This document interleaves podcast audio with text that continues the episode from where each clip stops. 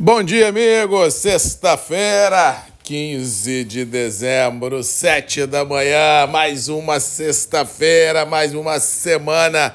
Foi embora. O ano hoje não digo que acaba, mas 70% do que tinha que ser feito já foi. Muitas empresas param hoje, só retornam dia 8 de janeiro. As próximas duas semanas, pré e pós-Natal, e a outra pré e pós-virada, realmente é, deverão ser semanas muito lentas, com baixa liquidez, todo mundo ajeitando os livros fiscais dentro de casa para a virada do ano. Ah, quem está ah, aí no mercado é só mesmo observando os movimentos mercadológicos que deverão ser ainda muito voláteis ah, em Nova York e Londres, ou seja, o que temos nas próximas semanas é assim, ansiedade com relação à volatilidade.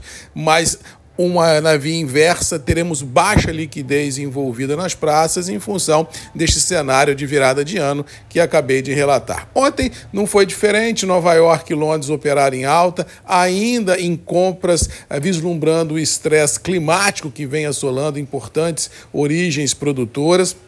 E isso vem deixando realmente Nova York e Londres trabalhando com níveis inimagináveis para alguns operadores. Ou seja, Nova York já está lá orbitando os 190 uh, centes por libra, Londres em alguns vencimentos já acima de 2.700 dólares por tonelada, outros vencimentos mais próximos a 2.800 dólares por tonelada.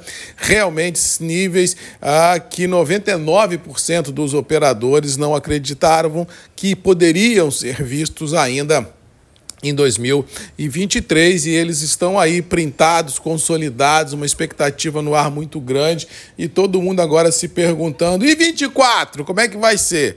É uma caixinha de muitas perguntas, poucas respostas, um clima diverso, um clima que não ajuda a gente ter uma visão assim de níveis diferentes do que estão sendo presenciados. O fator El Ninho está aí. Ah, tudo indica que teremos um verão muito complicado em importantes estados brasileiros e isso pode deixar a safra de 24 ah, com muitos problemas por serem equacionados, tanto de grãos quanto de café. E isso deve impactar, querendo ou não, nas bolsas internacionais e deixa os preços internos do café, tanto Conilon quanto Arábica, é, com níveis sustentados nos atuais patamares e com diversos desafios e deveres de casa por serem. Ah, equacionados em 2024. Eu, particularmente, acho que o mercado pode aqui, outra colar, ter uma realização de lucro em função das altas muito fortes nas últimas duas, três semanas, mas eu continuo daquela opinião que já disse aqui. No print do momento, volatilidade existe, mas se nós olharmos o viés, a tendência, o que nos espera daqui a seis, oito, dez, doze meses, aí eu acredito que a gente vai ter ainda muita dor de cabeça climática, muita insegurança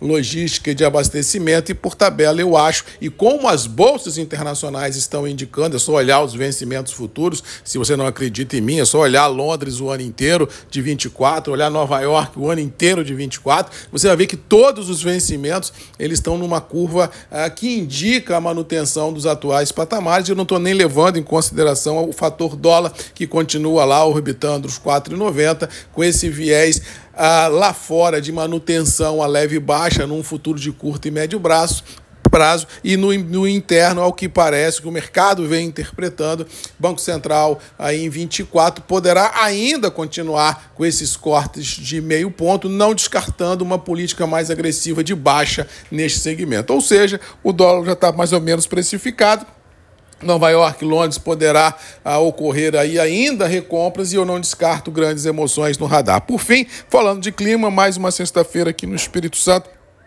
que amanhece com tempo aberto, temperaturas elevadas, os institutos de meteorologia dão conta de que os próximos dias serão muito quentes em todo o cinturão produtivo do Centro-Oeste, Mato Piba, Sudeste do Brasil. As chuvas ainda estão ainda muito localizadas nos extremos do país, mas feliz ou infelizmente, até aquela possibilidade de chuva em grande parte do cinturão produtivo do dia 20 para cima, ou seja, 20, 22, 23, 24, a cada dia que o mapa atualiza, essa frente perde força força. É uma coisa assustadora, porque a gente não consegue validar. É isso, é tal dia, é tal hora. Não tem.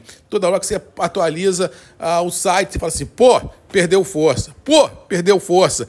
Então a gente assim, existe uma expectativa, existe uma previsão, mas daí a dizer que vai chover com volume e representatividade, isso aí, por enquanto, infelizmente, a gente não tem como afirmar. Ou seja, ansiedade no limite, volatilidade no radar Ansiedade de todos testando limites inimagináveis e preços internos dos produtos agrícolas, dos grãos a café, na minha humilde visão, terminam o 23 sustentados com um viés interessante e o 24 haja coração. Um abraço a todos, fiquem com Deus e até segunda-feira, que eu estou sempre por aqui às 7 da manhã, grupos e redes MM, ponto de encontro de todos nós, para levar para você informações fresquinhas do mercado com certeza, e dar luz no caminho de muita gente. Um abraço, bom final de semana e até segunda. Tchau!